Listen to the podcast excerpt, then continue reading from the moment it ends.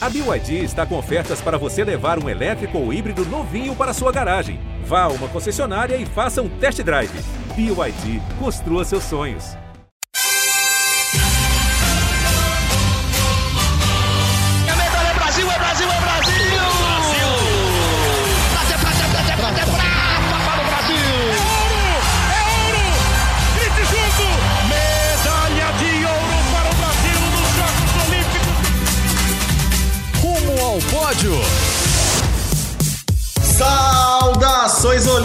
Olímpicas! Este é o Rumo ao Pódio, o podcast de esportes olímpicos da Globo. Eu sou o Marcel Merguizo, estou em casa, em São Paulo.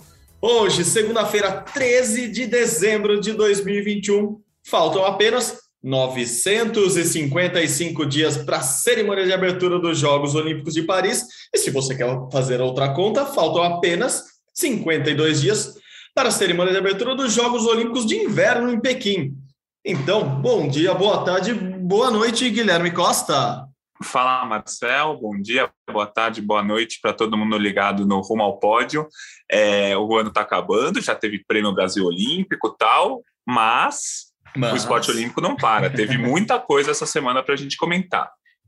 E é bom que a gente sempre começa com a nossa contagem regressiva para os grandes eventos, porque hoje, segunda-feira, quando estamos gravando, estamos gravando por motivos de festa da firma, é bom deixar claro para todo mundo. Então, quem está acostumado a nos ouvir toda terça-feira, houve um pequeno adiantamento aí. É, como sobrevivemos à festa do Prêmio Brasil Olímpico semana passada em Aracaju, resolvemos que participaremos também da festa da firma, que é muito menor, of course, que é muito, tem muito menos gente, é, tem tem muito menos atleta premiado, se é que há atletas premiados, mas tem muitos jornalistas premiados e vamos revê-los também. É, por isso estamos gravando hoje. E hoje, segunda-feira, teve um anúncio que eu achei dos mais legais já de Paris 2024. A gente está trazendo boa notícia atrás de boa notícia de Paris 2024. Eu espero que essas boas notícias não acabem. É, e a de hoje eu acho muito legal, a gente já tinha comentado aqui. Enfim, é, o comitê organizador anunciou que a cerimônia de abertura vai ser no Rio Sena. Sim, não é só nas margens do Rio Sena, vai ser no Rio Sena. Sabe aqueles barquinhos que está acostumado a ver lá no principal rio que corta Paris, capital francesa? Os bateaux Então, eles vão levar as delegações. Então, vai ser uma festa que eu já estou achando muito legal. O comitê é, deu um, um, um, gostinho do que vai ser a festa, seis quilômetros dos barcos saindo de uma ponte, indo até outra ponte que é lá na frente, lá perto da, da Torre Eiffel. Então, a gente vai dar mais detalhes aqui, mas só para começar, né, Gui? Muito legal, assim, nunca antes na história dos Jogos Olímpicos, estes de verão, é, aconteceu nada parecido e me parece, principalmente por ser aberto ao público, que está ali para ser das maiores cerimônias de abertura da história das Olimpíadas, Gui. Sim, é, não vai ter aquele negócio de cobrança de ingressos muito altos, não vai ter aquele negócio de fechado só para 60, 80 mil pessoas, vai ter muito mais pessoas espalhadas pelo Rio. Claro que vai ter todo um esquema de segurança, não é qualquer um que vai estar tá lá a qualquer momento, vai ter um esquema de segurança, mas é mais uma daquelas coisas que a gente vai ver que Paris está realmente muito ligada com a Olimpíada. A cidade de Paris está muito ligada com a Olimpíada, vai ser uma Olimpíada totalmente diferente e a gente espera que até lá a pandemia já tenha acabado, né? A pandemia está diminuindo, pelo menos aqui no Brasil, na Europa está tá voltando a crescer, mas a gente espera que até 2024 todo esse pesadelo da pandemia tenha acabado e a Olimpíada tenha outras coisas para se preocupar e não a pandemia. Ter organização, ter a segurança para fazer essa cerimônia de abertura que promete ser muito legal. Alguns dados que eles divulgaram hoje, então lembrando, primeiro, cerimônia de abertura dia 26 de julho de 2024, então é uma sexta-feira, como sempre, 8 da noite lá, então aquela noite de Paris, se preparem para as várias meia-noite em Paris que vocês verão. Então, 26 de julho de 2024, o que, que vai acontecer? 160 barcos, esses batomuches, barcos no meio do Rio Sena, vão desfilar com as delegações, com a festa, com as apresentações, é, eles saem, eu até anotei aqui, saem da ponte, eu estou falando assim, lá atrás, né, quem olha no mapa de Paris, assim, à direita, sai lá do, da, da ponte de Asterix, é, eu até abri o um mapa para ver se eu conhecia esse lugar. Sei, Gui, Gui já foi para Paris também.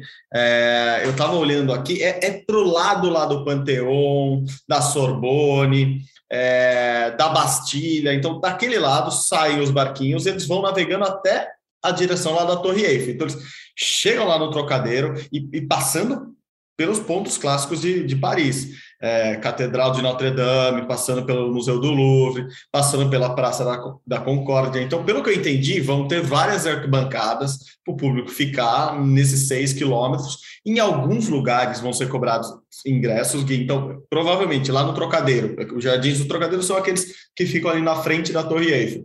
Vai ter cobrança de ingresso, porque vai ser a festa principal ali no final. Mas vai, vai ter, vão ocorrer apresentações durante todo esse percurso. E já estão, a estimativa, né? Estão estimando que mais de 60 mil pessoas vão poder acompanhar. Então, já é uma festa muito legal desde o, desde o início, desde a da concepção. Se vai dar certo, a gente fala isso dia 26 de julho, lá meia-noite em Paris, a gente comenta isso. É, houve já uma tentativa de fazer algo parecido? Sim. Jogos Olímpicos da Juventude, Buenos Aires 2018, houve uma festa na rua. A cerimônia de abertura dos Jogos Olímpicos da Juventude em Buenos Aires foram na rua. Então, ali no, no, no, no principais avenidas de Buenos Aires, lá também num, num obelisco, né, houve a apresentação principal e a rua lotou, assim. Assim, a cerimônia, eu não lembro exatamente o horário, podia ter pesquisado isso, mas foi por volta de 8 da noite também, começou a cerimônia. 5 da tarde, a avenida estava lotada, assim, tinha muita gente numa das maiores avenidas do mundo. Então, é o que eu estou esperando para Paris, uma baita festa num lugar clássico, é, enfim, você, você viu qualquer filme em Paris, aparece lá o Rio Sena. Então, vai ser lá, tem tudo para ser muito legal. Fui até olhar aqui, porque tem um passeio, vou até é, intimidades aqui, que eu já fiz esse passeio do Batomushi lá, lá no, no Rio eu Sena. Também fiz, eu é, acho, que, eu acho que é um classicão que todo mundo faz. Sempre tem uma noiva ali tirando foto no, no barquinho também. É, a chance de acontecer isso é de 99,9% ter alguma noiva tirando foto no barquinho com você. E a gente fez esse passeio, eu e a minha esposa na época, não a minha esposa na na época ela já era minha esposa, eu e minha esposa fizemos esse passeio. É, olhei hoje, por curiosidade, 13 euros custa esse passeio. É, o euro tá tão alto que não, não melhor nem falar, mas você vai tirar uns, uns 100 no bolso para fazer. Os atletas, obviamente, vão de graça. Mas é, é um passeio clássico ali, então acho que tem tudo para ser muito bonito, Gui. Eu acho que é uma ideia legal que, que tem tudo a ver com a Olimpíada de Paris, que é aproximar o público ali da, da Olimpíada, né, dos Jogos, e, e, e, vai ser só a primeira participação do Rio Sena que não tem nada a ver com Ayrton Senna, por favor, não, não é essa a explicação do nome, mas vai ser a primeira participação do Senna, porque vão, vão acontecer competições ó, também, né, Gui? O, o, o Rio vai ser utilizado para competições durante os Jogos Olímpicos de 24. Sim, a gente vai ter lá as águas abertas, o triatlo, que vai ter o, os atletas vão estar no Rio Sena, isso vai ser bem legal também. Mas falando da, da abertura, vai ser interessante porque os atletas estão acostumados a desfilar por 400, 500 metros, né, na cerimônia de abertura, um desfile que dura dois minutos, três minutos. É, nessa não, nessa vão ser seis quilômetros de barco. Imagino que os atletas vão poder ficar em pé, sentado, enfim. Vai ser menos cansativo e mais longo o desfile. Então, acho que vai ser mais legal para quem for e menos cansativo para aqueles atletas que costumam não ir na abertura porque vão competir no dia seguinte ou no outro dia ou não querem se cansar à toa. Então pode ser mais interessante ainda. Talvez tenha até mais atletas participando do desfile, porque geralmente muitos atletas, principalmente dos esportes que são no início, vôlei, judô, natação, muitos atletas nem vão para a cerimônia porque competem no dia seguinte ou dois dias depois. Não, é um bom ponto esse que você levantou, Gui. Eu não, não tinha pensado mesmo nisso, até porque esses barquinhos, se forem parecidos com, com os que a gente conhece dos turistas, eles são todos com cadeiras, tal. Então é algo tranquilo para os atletas irem ali sentados. Claro que tem o desgaste, ah, se locomove, fica lá, passa a noite, mas é muito menos desgastante do que você fazer uma cerimônia no estádio olímpico, que você fica horas de pé e daí desfila e e continua de pé, e daí tem uma, uma parte que você tem que ficar presente lá de pé, então é, é, é muito menos cansativo, com certeza, é, o que pode abrir essa possibilidade, sim, de mais, mais gente participando, 160 barcos, então eles estão esperando, além da festa, é, todos os países ali com, com bastantes representantes, até inclusive na, na, na foto, né, no videozinho de divulgação de, do, do, comitê organizador, tem um barquinho lá bonitinho no Brasil, todo, todo amarelo lá. Então, quem quiser procurar na, nas redes sociais ou lá no ge.globo barra Olimpíada, você vai ver na ilustração já de Paris tem lá o, o barco é, do Brasil todo cheio de, de atletas brasileiros. Claro, o Brasil sempre é uma das maiores delegações, então deve encher um barco sozinho ali no, no, no, desfile de abertura. Imagino que outros países, é só fazer a conta, são mais de 200 na Olimpíada, 160 barcos. Outros países vão ter que dividir barquinho ali com, com outros amiguinhos atletas em 2024, mas muito legal. Já gostei da iniciativa. É, repito aqui, várias inicia iniciativas muito legais do comitê organizador de Paris 24. Como o Gui disse, tomara que tudo esteja muito melhor para que a gente possa ver essa festa tremenda daqui a três anos só, lá na capital francesa. Gui, já que você falou dela, citou um nome aí, Maratonas Aquáticas, já associa a Ana Marcela Cunha, que tem um Mundial de Piscina Curta aí pela frente nos próximos dias, mas já está viajando, já foi é, a caminho de Abu Dhabi, numa parada em Israel, já conquistou o título. É, é o que a Ana Marcela mais faz ou mais bem faz na vida. Pega um avião, vai para algum lugar, mergulha, nada, conquista um título, pega o avião e vai para outro lugar. Ela, que deve nadar lá defendendo o título olímpico no Rio Sena em 2024, já recomeçou a campanha olímpica dela bem, né, Gui? Isso, ela ganhou uma etapa da Copa do Mundo, que foi em Israel.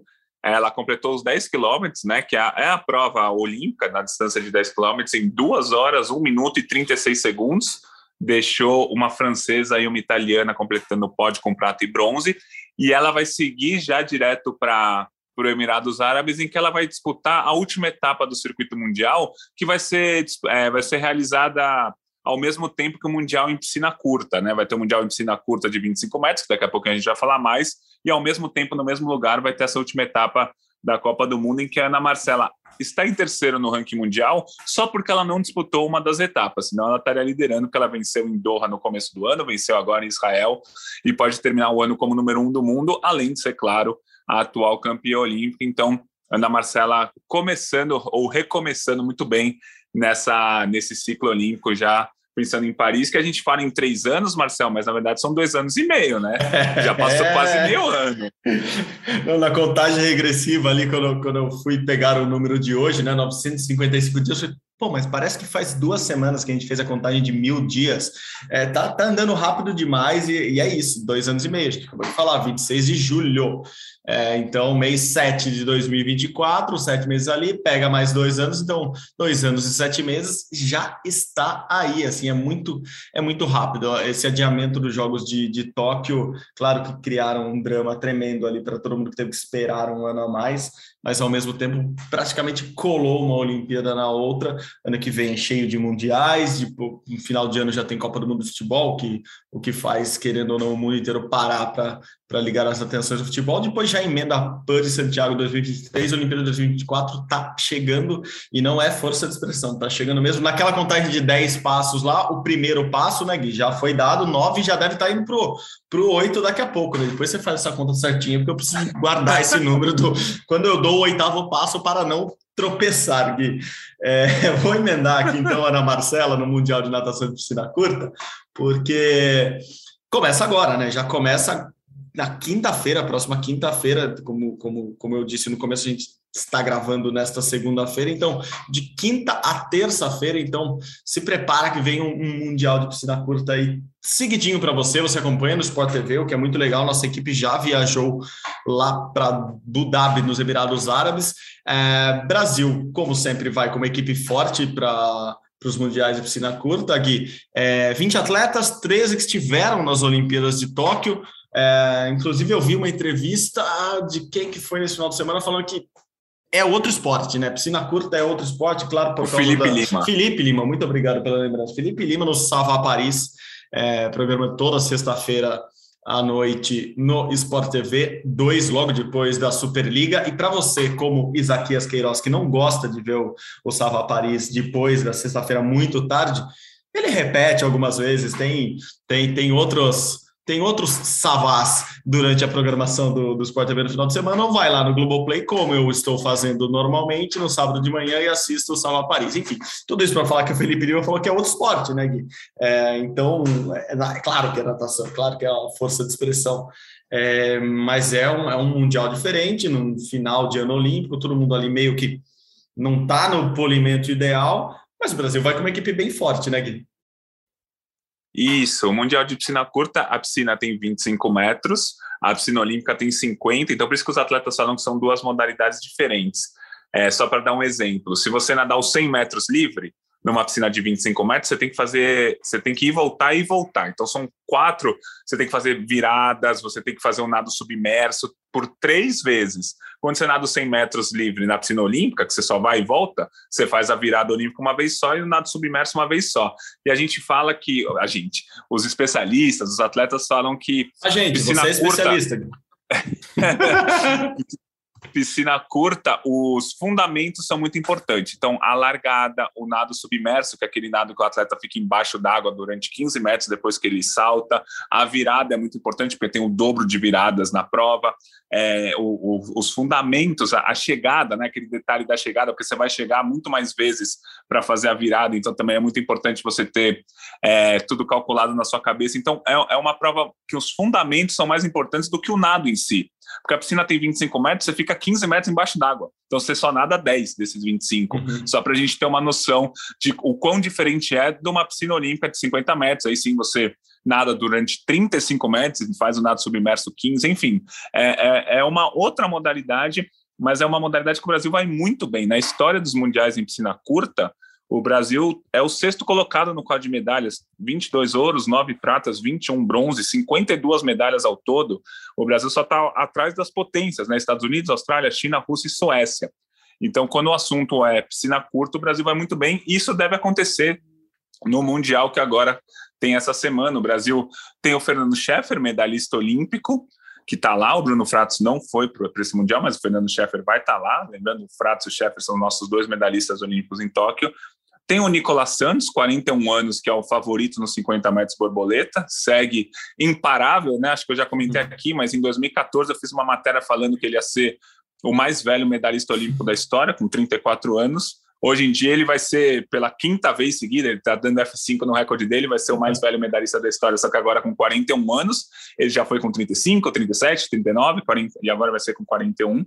É, tem outros nomes importantes, como o Leonardo de Deus e o meu xará Guilherme Costa, os dois finalistas olímpicos, vão estar nesse campeonato mundial. O Brasil está com uma equipe quase completa, assim, acho que com exceção do Bruno Fratos, todos os principais nadadores do Brasil vão estar lá. E o Brasil tem tudo para conquistar cinco, seis, até sete medalhas, é, talvez um ou dois ouros. Vai ser um, um mundial bem legal para o Brasil. Muitos campeões olímpicos estão nesse mundial de outros países, dos Estados Unidos, da China, é, da Grã-Bretanha, mas não é uma competição igual um mundial de piscina longa, que aí sim vai toda a nata da, da natação. Alguns atletas não optaram por não ir para esse campeonato mundial, até por isso o Brasil tem essa chance de conquistar cinco, seis, sete medalhas e sair entre os oito, seis primeiros do quadro de medalhas. Então, vamos acompanhar direitinho, acompanhar de perto, uma competição legal, uma competição que o Brasil costuma ganhar medalha, e é uma competição para largar bem esse ciclo olímpico, é, principalmente para os atletas mais jovens ou os atletas que ainda não têm medalhas em grandes competições, é um bom é um bom caminho para você aprender a ir ao pódio em um grande evento. Boa, boa, boa. Gostei do nata da natação. Vou usar mais adiante também. A nata da nata da natação, já que a gente estava falando depois, o creme de la creme da natação, mesmo no Mundial do ano que vem, que é em Fukuoka, né, no meio do ano que vem. Esse Mundial já, já foi adiado, então ano que vem temos o Mundial de Piscina Longa, ninguém fala assim, mas é o Mundial da Piscina Olímpica de 50 metros no Japão, volta para o Japão, mas em Fukuoka, não em Tóquio. Esse ano em Abu Dhabi, onde está a Ana Marcela Cunha, mas claro, a Ana Marcela Cunha não nada. Mas a piscina 25 metros para a Ana Marcela não deve dar gosto de nadar, ela deve se sentir frustrada, pular e já bater em algum lugar depois de, como você disse, 10 metros dando braçada. Então, a Marcela vai para o circuito mundial de, de, de águas abertas, né? E, então vamos acompanhar. Sport TV já a partir de quinta-feira até semana que vem. Semana que vem traremos mais informações. Semana que vem tem podcast. Tem que olhar nossa escala de fim de ano. Acho que tem ainda, né? Tem ainda? Tem ainda? Produção, tem ainda? acho, acho que tem. a, a minha escala, eu vou folgar na semana do Natal, que é a semana que vem. Não, não, desculpa, tô, desculpa, falei errado. Vamos lá. Eu vou trabalhar na semana do Natal Pô, então e vou folgar na semana do Ano Novo. Então, acho que Tamo semana junto, que vem então. a gente faz um A podcast. gente faz, a gente faz, faremos. Um podcast aquático, então. Vamos incomodar Paulo Roberto Conde, nosso amigo, produtor que estará Sim. lá em Abu Dhabi. Não sei se estará voltando, não, acho que estará lá ainda. Incomodaremos Paulo Roberto para participar com a gente, seja de madrugada. A gente adora incomodar as pessoas de madrugada, porque as pessoas. Sim. É uma revanche por causa de tudo que passamos em Tóquio. e vamos, vamos acionar Paulo Roberto e estaremos aqui semana que vem. E infelizmente, ó, aquele ar de fundo assim. É, então, no, no- no ano novo, a gente, a gente pensa, a gente, a gente gosta de trabalhar, né? É, a vai que a gente deixa uma retrospectiva gente gravada. vai deixar, a gente vai A deixar gente que eu grava conheço, no Natal e solta Eu no Ano Novo. conheço o Guilherme Costa, não deixaremos. vamos fazer, sim, pode deixar, vamos planejar isso direitinho. Bom, dito isso, nossa escala dita aqui no ar, já que descobrimos que os nossos chefes todos ouvem nosso podcast, então abraço a todos É os chefes. Abraço, aliás, vou aproveitar aqui esse momento confidências aqui no meio do programa, já que tá no meio, quem chegou aqui no meio merece bastidores, né? Muito obrigado a todo mundo que encontrou a gente lá em Aracaju e falou bem ou falou mal. Não, falou mal ninguém falou no podcast, pelo menos na nossa cara ninguém falou. É, Mas muita gente veio falar com a gente, né, Gui? Elogiar, falar que escutava. Tá, tá- tá nessa época do ano daquelas retrospectivas dos aplicativos de streaming. é, e muita gente mostrou pra gente ou falou pra gente que, que o Rumo ao Pódio ficou em primeiro lugar ali. Eu falo, nada melhor que, um podcast chamado Rumo ao Pódio ter, estar em primeiro, segundo ou terceiro lugar de, de qualquer lista. Então, agradecendo a todo mundo aqui, agradecendo também o carinho de muita gente, né? Tiago Medeiros, minha joia, que parceiro. É, Guilherme Pereira, nosso repórter e futuro correspondente em Paris. Quase liguei para ele para ele participar, só para ele comentar da, da abertura do, do- das Olimpíadas do Rio Sena hoje.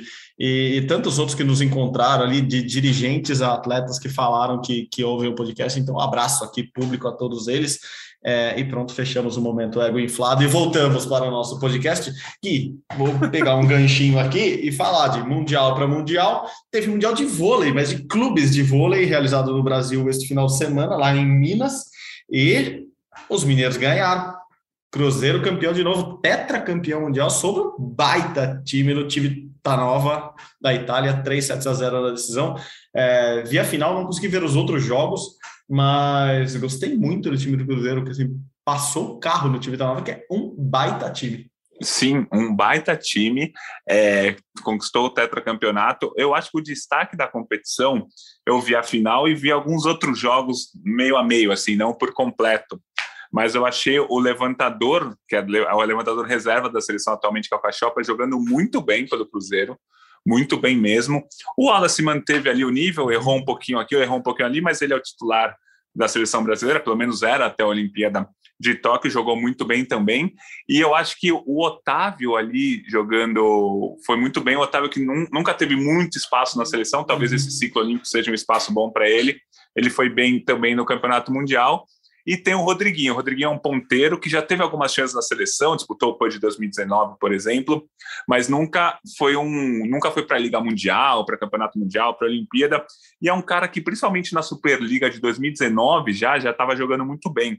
Então acho que é um, é um nome para a gente acompanhar também o, o Rodriguinho. E no time da no time italiano, Civitanova, como é que é o sotaque? Time Você falou? Tanova, ó, time Tanova. Civitanova. O, teve, o- teve o Lucarelli, né? O Lucarelli, que é brasileiro, titular da seleção, jogou o Mundial, mas acabou perdendo de 3 a 0 E a torcida teve um mix de vaia e aplauso para ele, né? O Lucarelli, que já jogou no Cruzeiro também, Uhum. foi metade vaiado, metade aplaudido durante o jogo, mas no fim o Cruzeiro foi campeão, então não tem muito o que falar. Parabéns aí pelo tetracampeonato.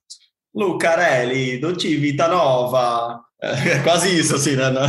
Usando o, o italiano é, paulistanado aqui da, da, da, da Moca, do Brás, do Bexiga, seria mais ou menos isso. Obviamente está errado e não tem esse acento todo, todo carregado, mas vou concordar com você num nome ali, Rodriguinho. Caraca, jogou muito, jogou muito, gostei muito dele na final, assim, desses jogadores que surgem e, e já assumem lugar de protagonismo, acho que tem, tem tudo para chegar na seleção agora e, e, ser um baita ponteiro. Claro que é dificílimo chegar na seleção e, e conseguir espaço ali. Temos ótimos ponteiros acho que é a posição que a gente está mais bem servido, mas gostei muito do Rodriguinho. E vou destacar uma coisa aqui, Gui, que me chamou muita atenção. O melhor jogador do campeonato eleito do Cruzeiro foi o Cubano Lopes, que já está fazendo uma baita Superliga também, fez ano passado, enfim, está muito bem.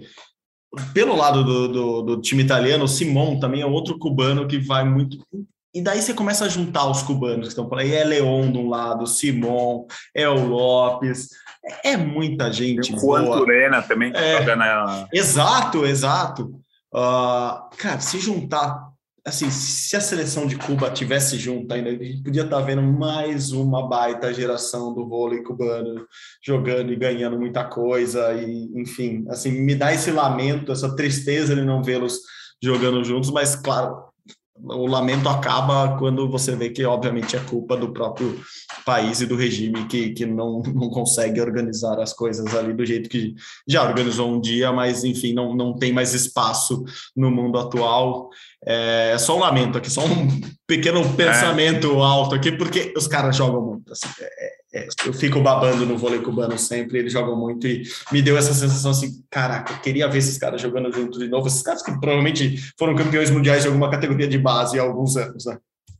O, o Simon até, ele tentou se naturalizar, mas agora ele já está jogando de novo pela seleção cubana.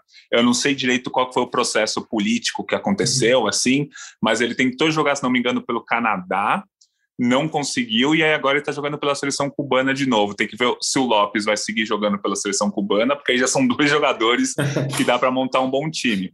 É, o Leão e o Juan Turena são naturalizados, assim como o Leal, então serão três jogadores que são titulares de três das principais seleções do mundo poderiam estar jogando por Cuba. Então eles teriam realmente um timaço e a base desse time é, em 2010, quando eles tinham 17, 18 anos, o Leão tinha 18 anos, a Cuba foi vice-campeão mundial perdendo a final para o Brasil por 3 a 0, mas era um time ali com atletas de 18, 19, 20 anos e muitos desses acabaram é, se naturalizando por outros países, senão Cuba já teria uma geração muito boa para 2016, para 2020. Então, será é uma pena o que aconteceu com todos esses jogadores, porque seria bom ter uma, uma geração cubana forte. Assim, a gente tem rivalidade? Tem, mas é legal ver Cuba claro. jogando bem vôlei no masculino também.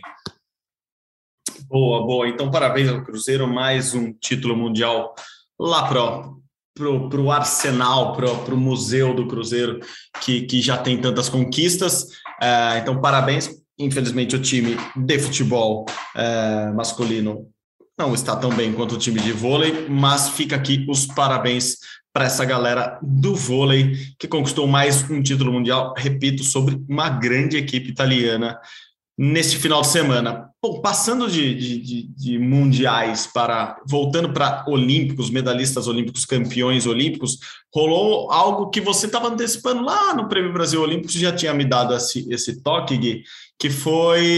Eu quase falei, a gente está falando de cubano, eu quase falei naturalização, mas é a mudança do campeão, campeão olímpico do boxe, o Herbert Conceição, para o profissionalismo, né? Ele deixa de ser um, um, um, um amador no boxe para passar para o pro profissionalismo. Isso foi anunciado esse final de semana. Ele que foi ouro na categoria 75 quilos, estava é, concorrendo ao Prêmio Brasil Olímpico de melhor do ano, por isso estávamos, falamos bastante com ele, esteve no podcast aqui com a gente, inclusive. É, é uma mudança prevista por, por tudo que vem acontecendo no boxe uh, nos últimos anos, né, Gui? Acho que a gente pode até falar um pouco dessa, da, de, desse rolo do boxe olímpico, inclusive, que, que foi uma notícia que passou pela gente que semana passada a gente não comentou, mas Herbert vai para o profissionalismo e, segundo o seu levantamento mesmo, não, não é comum, apesar de poder, não é comum os atletas profissionais continuarem disputando Pan-Americanos, Olimpíadas, é por aí, né? Isso, existe até 2016 existia uma regra em que atletas profissionais não podiam disputar Jogos Olímpicos. Então, por exemplo, muitos atletas que são famosos, são boxadores profissionais famosos, participaram de Olimpíada muito antes. Por exemplo, Mayweather, que ganhou 50 lutas seguidas como profissional, ele foi medalhista de prata na Olimpíada de 96. O Evander Holyfield já ganhou medalha olímpica lá em 84. Então, muitos dos principais atletas profissionais disputam uma Olimpíada e depois viram profissionais. O boxe tem essa peculiaridade. A partir de 2016, é, é, passou a ser aceito atletas profissionais em Jogos Olímpicos. Só que isso, a regra diz que pode, mas muitas agências de boxe não deixam. Por exemplo, a agência que contratou o, o Ebert é a Probellum Global Media Boxing Company. Tem muitas agências gigantescas pelo mundo que pedem ou praticamente obrigam os boxadores a não participarem da Olimpíada. Por quê? Porque o boxe profissional, você faz quatro, cinco lutas num ano, as lutas são de 10, 12 rounds. Na Olimpíada, você faz quatro, cinco lutas em duas semanas e de três rounds. Então, assim, são esportes totalmente diferentes, apesar de ser o boxe, são esportes totalmente diferentes. Então, é muito, muito, muito difícil o mesmo atleta ser profissional e ser olímpico. Na, na, na, Olimpíada de Tóquio, a gente teve 32 medalhistas olímpicos no boxe masculino e só cinco eram profissionais. Só que esses cinco profissionais não se destacam muito no boxe profissional. Eles uhum. até se profissionalizaram, fizeram algumas lutas, mas não são de grande destaque. E o Ebert, com certeza, quer ser um grande destaque, ele tem potencial para isso.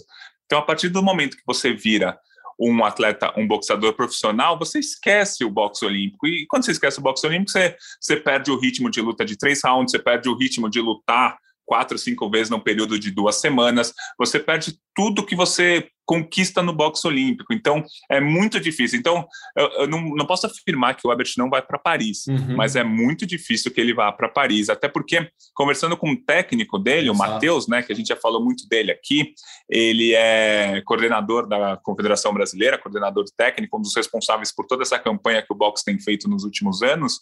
Ele falou assim, ó, é, eu vou torcer para o Ebert ir bem onde, que ele, onde ele quer que onde ele quer ir, o profissional ou, ou olímpico. Mas não dá para fazer os dois, porque o Matheus quer ter sob o guarda-chuva dele os atletas treinando todos os uhum, dias. Uhum, e quando você é do boxe profissional, você não treina todos os dias com a, com a confederação. Você viaja, você mora fora, você tem um treinador próprio, você tem uma agenda toda sua.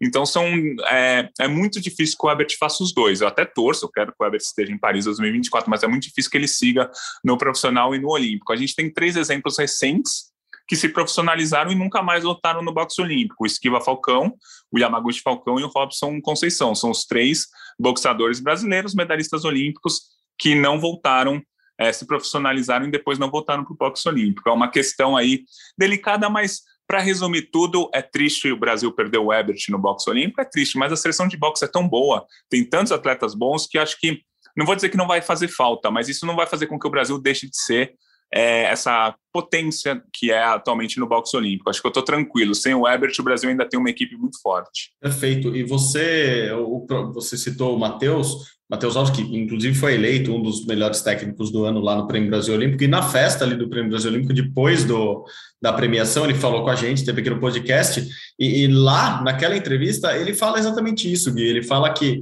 quando, quando você pergunta como que está o boxe para 2024, ele responde, não, a gente acredita em três medalhas, do Keno Marley, do Abner Teixeira e da, e da Bia, quer dizer, da Beatriz Ferreira. Então, na cabeça dele já, claro que ele sabia que o, que o Everton ia se profissionalizar, mas ele já trabalha com a cabeça de, que tem, de quem tem três atletas muito bons com chances claras de serem medalhistas olímpicos e que esses três provavelmente não vão se profissionalizar nos próximos anos, nos próximos anos, nos próximos meses, o que o que aconteceu agora com o então ele já sabia, claro, e ele dá essa deixa para a gente ali falando que ele confia nesses outros três, o, o Abner inclusive conta para a gente que vai subir de peso, a, a Bia e o Keno, o Keno não, não, não foi medalhista nessa, mas poderia ser, tinha todas as chances de ser, e a Bia foi prata. Então, é, eu acho que está por aí. O boxe, boxe olímpicos do Brasil segue para Paris nesse, nesse ritmo de com muitas chances de ter mais medalhas de novo, de ter as três medalhas, como o próprio Matheus, que é coordenador técnico da seleção, disse. E o problema não é nem do Brasil, né? É do boxe para 2028, né, Gui? O COI deu uma. De, deixou nas cordas o boxe olímpico ali no, numa, num anúncio nessa semana que passou, né, Gui? Isso, é, o, o, boxe tem uma questão muito complicada, que a, a associação que comanda o boxe olímpico, a AIBA, né, Associação Internacional de Boxe Amador, foi comprovadamente corrupta, o Comitê Olímpico Internacional está tentando interferir lá dentro há muito tempo, tanto que na Olimpíada de Tóquio agora, quem comandou o boxe foi o Comitê Olímpico Internacional, não foi a AIBA.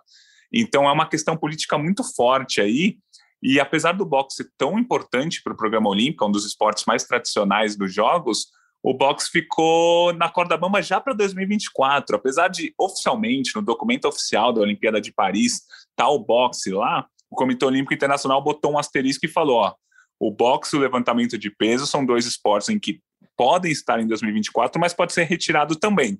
Então, para 2024, o boxe já está nas cordas. Para 2028, o, o boxe foi oficialmente colocado nas cordas, porque ele saiu da lista de esportes oficiais. Ele pode entrar? Pode entrar, sem problema nenhum. Mas tem, um, tem uma lista de esportes olímpicos que são fixos que o boxe já não faz mais parte. São 28, agora são 25 esportes é, olímpicos fixos, né? O boxe, o levantamento de peso e o pentato deixaram de ser fixos e vão passar a, a, a ter sempre que brigar para entrar na Olimpíada e não mais ser aqueles esportes que estão sempre presentes. Então, é, o boxe um sinal ligado para 2024, mas eu acho que o, o COI não vai tirar, faltam dois anos é. e meio para as Olimpíadas, o, o boxe está confirmado, mas o, o COI mesmo coloca esse asterisco para 2024 e para 2028 já não tem asterisco, tem tipo uma interrogação mesmo, será que o boxe vai ser olímpico em 2028, o que é uma pena, porque agora que o Brasil é uma potência do boxe, né, uma das...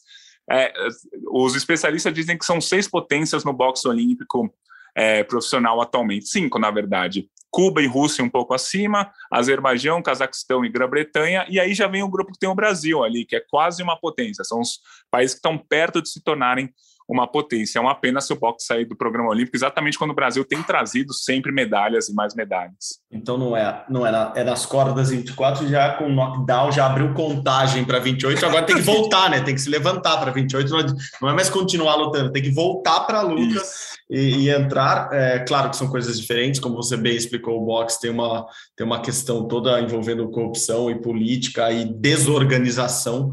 É, inclusive, o boxe olímpico continua fora da AIBA até 2023, é 2024 que ela volta, é, e assim, para não ser também. Volta é capaz do, do COI, o Comitê Olímpico Internacional, é, organizar o boxe em Paris.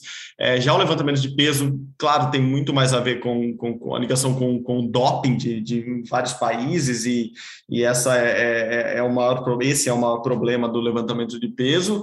É, e o pentátulo é aquela mudança do, dos gloriosos cavalinhos. É assim, os casos é, de agressões em, em Tóquio. E também a dificuldade de, de, transmissão, assim, o esporte não ser muito midiático, é, já fizeram com que a proposta de que o ciclismo substitua o hipismo ali na, na prova final né, do, do, do pentatlo, que é tem a esgrima, tem a natação, depois tem a corrida com tiros e entre, né, entre as duas primeiras e as duas últimas tem a prova de hipismo. Essa prova não vai mais ocorrer. Isso me parece claro que eles querem mudar, mas eles não disseram como que vai ser esse ciclismo. Até conversei de novo com a Yane lá em Aracaju, Yane Marques, nossa medalhista de bronze em Londres no pentatlo moderno, ela falou: assim, se é para se precisa acontecer isso para o pentatlo ficar na Olimpíada, que aconteça, que entre um novo esporte. Eu até brinquei, você sabe andar de bicicleta? Ela falou, eu sei, mas é, é, não é meu esporte, assim. Obviamente, todos os pentatletas provavelmente sabem andar de bicicleta, mas não é, eles não são ciclistas profissionais.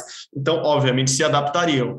Mas ela mesmo disse, isso descaracteriza totalmente o esporte, assim, muda o esporte. É, mas se é se esse é o preço a pagar para ficar, eu sou a favor é, mas que descaracteriza o esporte. Descaracteriza, então a gente, a gente viu esses três esportes aí bem, bem sob risco, não, já estão, como você disse, estão fora, precisam voltar para a Olimpíada de Los Angeles em 28. A gente vai aguardando essas, essas novas posições é, do Comitê pra... Olímpico. Fala, fala, fala.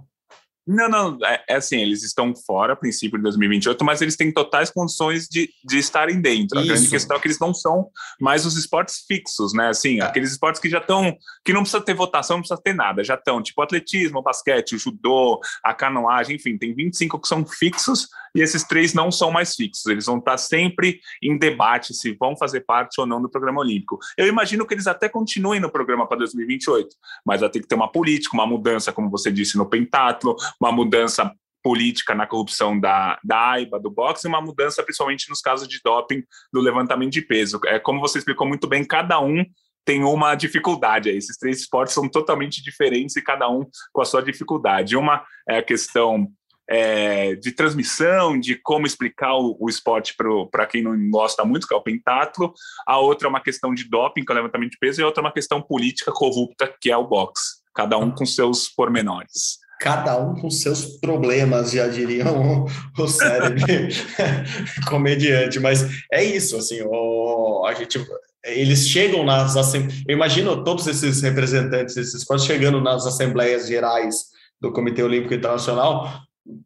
28 chegavam tranquilos, né? Agora 25 chegam tranquilos e três chegam ali fazendo corpo a corpo, fazendo aquela politicagem, é, sem envolver corrupção, sem envolver compra de votos, mas que eles vão ter que fazer um, um tete a tete. Vamos usar todas as expressões que a gente sabe em francês até, até 2024. É, fazendo esse encontrinho ali com os amiguinhos e falando: Ó, oh, vem aqui, nosso esporte é legal, não faz isso com a gente. Bota. Assim, se você é a natação, você não precisa chegar lá com essa preocupação. Agora, se você é o levantamento de peso, o pentatlo ou o box, você vai precisar de, de, de, uma conversinha ao pé do ouvido com muitos membros do COI nos próximos, nos próximos meses. Gui, mudando de assunto agora, um esporte que está garantido, pelo que a gente sabe, até, até muito tempo, inclusive hoje na, na apresentação de, de Paris, da, do desfile lá da cerimônia de abertura, tinha uma imagem com, com uma plataforma de alguns muitos metros com um atleta saltando no Rio Sena. Então, os saltos ornamentais em Paris, além de estarem nos jogos, estão prestigiados, assim, capaz de ter atleta pulando no Rio Sena ali na, na cerimônia de abertura, pelo menos naqueles, naquelas imagens que eles divulgaram ali, naquela divulgação, naquela promoção, no marketing de, de Paris 24, tinha um atleta ali de, dos saltos ornamentais saltando no Rio Sena. E falando agora não só dos profissionais, a gente falou muito de, de profissionalismo aqui, mas falando da base, a, a base brasileira vem forte. E esse rapaz parece que é um dos que mais vem agradando todo mundo, que é o Cauã Pereira. Foi muito bem no Mundial Júnior, né, Gui? Isso, ele conquistou quatro, ele tem 19 anos, né? Conquistou quatro medalhas no Mundial Júnior ouro no trampolim 3 metros e bronze na plataforma individual, bronze na plataforma sincronizada e bronze no trampolim 1 metro. É, eu, eu acho até delicado falar que ele é uma promessa, porque ele já é uma realidade, né? Ele foi para a Olimpíada de Tóquio e foi finalista, ficou em décimo lugar, é o segundo melhor resultado da história do Brasil nos saltos ornamentais. É, ele já disputou os Jogos Pan-Americanos em 2019, foi medalhista, então ele já é uma realidade, mas é uma realidade jovem ainda, até porque os saltos ornamentais é uma modalidade em que os atletas jovens costumam se destacar. É, esse mundial é importante a gente falar que não tinha chinês nem australiano, né? Por conta da pandemia, esses dois países não mandaram atletas para a Ucrânia, onde foi realizado o campeonato mundial. Mas é, pô, um título mundial. O Brasil tinha uma medalha na história dos mundiais júniores, foi lá em 2002. Agora o Cauê conquistou quatro numa mesma edição. Ele é muito bom, ele é um cara para a gente ficar de olho mesmo nesse ciclo olímpico, porque se ele continuar evoluindo, ele começa a brigar por medalha em campeonato mundial e Olimpíada. Se ele não evoluir, ele já briga por final. Tanto que o finalista olímpico foi décimo lugar. Então, assim. É um é um parâmetro. Para a gente acompanhar nesse ciclo olímpico, que o Cauã é muito bom. Não, muito legal, muito legal mesmo. E para quem conhece de perto, todos, falam muito bem dele. Então parece um, um, rapaz muito gente boa mesmo, 19 aninhos aí. Tomara que seja uma promessa. Bruno Fratos, desculpa, a gente não está chamando ele de promessa. Eu sei que você não gosta, sei que você ouve o podcast e não gosta que chame ninguém de promessa, mas não, não é uma promessa. Ele é uma realidade, pronto, não vamos botar peso no menino. 19 anos, muito bem no Mundial Júnior. Aquela velha aquela, aquela velha frase nossa assim, azar de quem não foi para o Mundial. Ele foi lá e ganhou o que tinha que mandar, que tinha que ganhar, quem não for, azar, Exato. vá no próximo e ganhe dele. É, falando em Mundial, falando em Sub-19, ele tem 19 anos, também teve Mundial Sub-19 de vôlei de praia e o Brasil foi bem. Ufa, estamos com a base, está, está garantida ali. A gente vem falando muito de vôlei de praia, de renovação. É, Nicolas e Samuel foram bronze lá na Tailândia, aqui mais, mais uma dupla para a gente prestar atenção aí, né? Isso, bronze no Mundial Sub-19, que rolou na Tailândia. No feminino, o Brasil não chegou na semifinal, que também é bom a gente ficar com esse ponto de interrogação. Mas o vôlei de praia, a gente tem as categorias de base, mas o vôlei de praia, muitas vezes, o atleta demora um pouco para se destacar no adulto, principalmente aqui no Brasil, em que já tem muitos atletas se destacando, é difícil você entrar uhum. no adulto. Então, às vezes, quando você tem 22, 23 anos, você ainda é considerado jovem, é, ainda não está ainda disputando o campeonato mundial ou Olimpíada, mas o Mundial Sub-19 foi importante essa medalha de bronze. O Brasil tem outros atletas jovens, a gente falou na semana passada, ou na semana retrasada, dos irmãos gêmeos, né? O Rafael Sim. e o Renato, que tem 19 anos, se não me engano, foram campeões nos Jogos Pan-Americanos Júniors. Então, assim, é, é, difícil a gente começar a prever e achar que o vôlei de praia vai voltar a ser aquela dominância que era nos anos 90. Mas o Brasil tem nomes bons surgindo e nomes bons que já estão lá entre os adultos. Agora é só, só entre aspas, encaixar as duplas bem não ficar falhando muito, trocando muito, para ver que se em Paris 2024 o Brasil volta a esse pódio e também para as próximas Olimpíadas 2028, 2032, porque no, nos mundiais de base a gente tem conquistado sempre uma medalhinha aqui, uma medalhinha ali que é importante. Não, boa, boa. A gente, a gente acompanhou e não, é, por causa do Prêmio Brasil Olímpico, acabou não falando muito do, do final ali do pão, do pão júnior. Né? Não é um pão, é um pan, é, do pan júnior de Cali, que aconteceu na Colômbia na semana passada. Como a gente emendou ali o Prêmio Brasil Olímpico, acabou não falando que o Brasil ganhou o pan, é, ficou na primeira colocação, no último dia passou a Colômbia, que era o segundo país mais forte ali, a gente ressaltou, uh, os Estados Unidos não foram com sua equipe principal, que também acontece no, no, no PAN principal, né, no PAN adulto,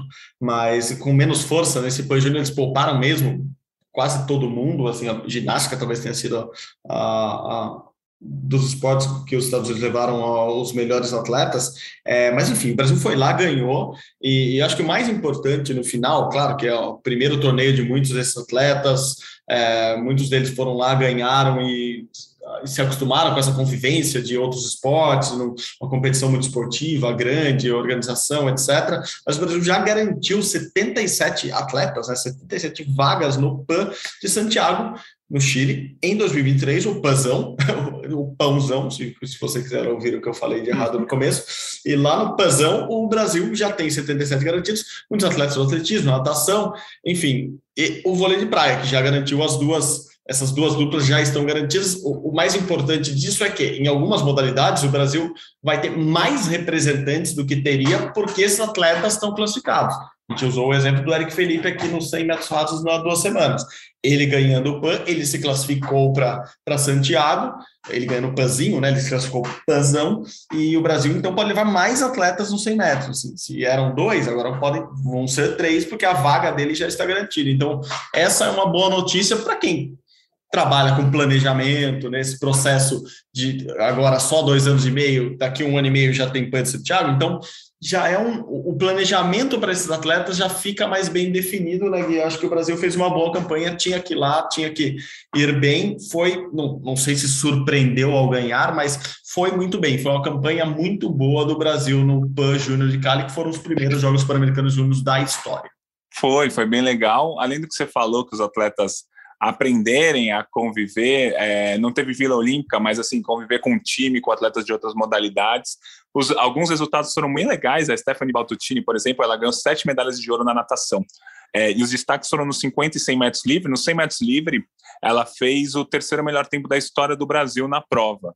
E aí ela nadou uma semana depois, nessa semana que está rolando agora, ela nadou o Campeonato Brasileiro e já melhorou o tempo que ela fez no Pan Júnior. Então, é uma atleta para a gente ficar de olho, talvez tenha sido o grande destaque da delegação brasileira, além, claro, dessas vagas é, nos Jogos Pan-Americanos. Lembrando que muitas dessas vagas conquistadas para os Jogos Pan-Americanos é, vão valer para os esportes vão valer como pré-olímpico nos Jogos Pan-Americanos. Então, uhum. é um passo para você disputar o pré-olímpico de 2024, porque você já vai estar no PAN que vale vaga. Então, isso também é muito legal. E é aquele negócio das medalhas que a gente adora no PAN, é um exemplo clássico, por exemplo, 50 metros livre. Acho que a gente já comentou isso, né? O Vitor Acará fez 22,08 no 50 livre, ganhou a medalha de ouro e está classificado para o PAN do ano que vem, para o PAN de 2023. Aí o Brasil vai poder ter três representantes na prova. O Bruno Fratos, que deve conseguir a vaga, pensando já em 2023, né? Um segundo nome, que pode ser qualquer outro atleta muito bom, e o Vitor, que também já conseguiu a vaga. Então o Brasil vai ter três atletas brigando por medalha, quando geralmente só teria dois. Então a gente que gosta de medalha, sonhar com pódio triplo, essas coisas, essas vagas no PAN vão ajudar isso, isso para a gente. Perfeito, perfeito. O handball também o Brasil é, ganhou no, no, no, masculino, então uma boa notícia, o feminino não conseguiu ganhar, mas entre as adultas que dominam o pasão há, há um bom tempo, é, a gente Aí sim fomos surpreendidos. Eu, eu, fico falando surpreendido, eu não sei, porque a gente acredita sempre nas seleções brasileiras, na maioria delas, pelo menos, né, Gui? É, e a gente acreditava na seleção feminina de handball que está no Mundial lá da Espanha, mas a, o começo da campanha foi muito bom, e daí sim foi surpreendente. Vou usar a palavra que eu não queria usar. Foi surpreendente porque as últimas campanhas do Brasil não eram tão boas. Então as meninas chegaram no Mundial com uma expectativa razoável para boa, surpreenderam todo mundo, ganhando as quatro primeiras partidas, e até no dia que elas ganharam as quatro primeiras partidas do Mundial lá na Espanha, eu entrei no site da Federação Internacional de Handball, e era um destaque, o Brasil era destaque, sim, uma fotona, se eu não me engano, da Adriana, e, e, e o texto falava disso, assim, ah, é, quando você não, não espera nada de alguém e é surpreendido a primeira, é, a primeira vez, ok, você pode tratar como, como você foi enganado. É, se na segunda vez essa pessoa vem e te surpreende de novo, você não pode dizer que você é enganado, você foi um trouxa. E era o que eles falavam do Brasil, porque o Brasil, a primeira vez que ganhou quatro partidas é, logo de cara no, no, Mundial, foi campeão mundial em 2013. E o Brasil tinha ganho agora, só que perdeu a quinta partida, perdeu para a Espanha é, ontem no domingo, e agora o Brasil está nas quartas de final do Mundial de Handball, Mundial Feminino, como eu disse lá na Espanha, mas pega a duríssima Dinamarca nesta terça-feira. Aqui no Brasil, por volta da uma e meia da tarde, lá na Espanha, em Granollers, é, vai ser às cinco e meia. Granollers, que é ali na Catalunha, do lado de Barcelona, tem um time fortíssimo de handball lá. É, então, o Brasil tá, tá bem, mas pegou uma pedreirinha aí nas quartas de final, né? O que, que você está esperando desse jogo e o que você achou dessa campanha até agora? Então, quando, é, quando a seleção, ou qualquer time, ou qualquer atleta pega uma chave um pouco mais favorável, o que você tem que fazer é aproveitar. E o Brasil pegou uma chave, não vou dizer que era fácil, mas é, foi uma chave bem acessível para o Brasil conseguir essa vaga nas quartas de final. Mas você tem que aproveitar quando acontece isso. E o Brasil fez exatamente isso, aproveitou. O primeiro jogo foi importantíssimo, que era Brasil e Croácia, que era praticamente um jogo que já, defini, já definiria a vaga nas quartas de final, que viria depois de seis rodadas, porque Brasil e Croácia era, eram a segunda e a terceira melhores forças do grupo, assim, digamos assim. Porque a Áustria é um pouco mais fraca, a Argentina é um pouco mais fraca, o Japão é um pouco mais fraco. Esses o Brasil ganhou sem maiores problemas.